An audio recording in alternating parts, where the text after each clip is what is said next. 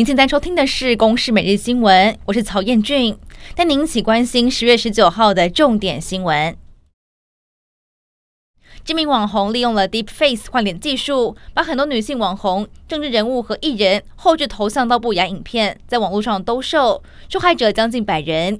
总统蔡英文表示，将重新盘点法规，严厉推动修法工作。而行政院长苏贞昌也表示，目前的罚则太轻，法有不足就该补强。法务部长蔡清祥则说，已经启动修法，一个月之内可以送行政院来审查。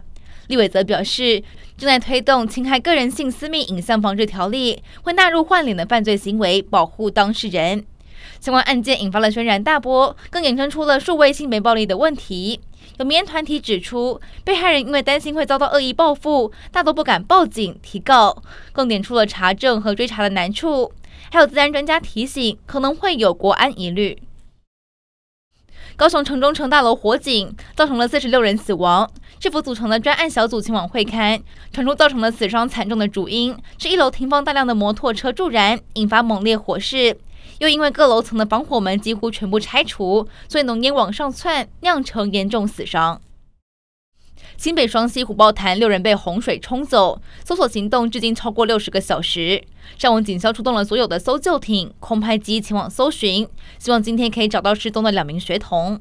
新北市长侯友谊强调，今天是搜索以来天气最好的一天，喊话希望大家不要放弃，也强调是否会跨局出来清查，还有多少业者从事类似的活动进行监督。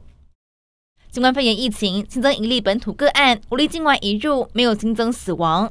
该名本土个案是来自新北市，先前是有施打过莫德纳疫苗，研判之前有确诊过，目前是处于阴阴阳阳的阶段。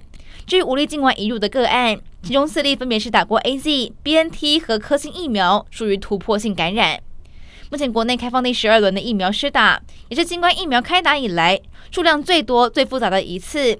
以台北市来看，预约资格和地方的开设量能有落差，导致有民众预约不到。指挥中心也新增台北市的五个站点，提供民众预约施打。而至于全台有很多地区的民众反映预约不到的问题，指挥中心也回应，会请各县市增加量能。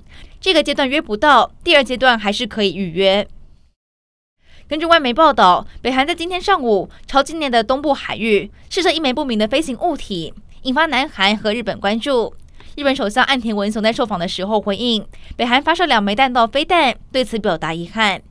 这也是北韩在今年以来第七次的发射。以上内容由公司新闻制作，感谢您的收听。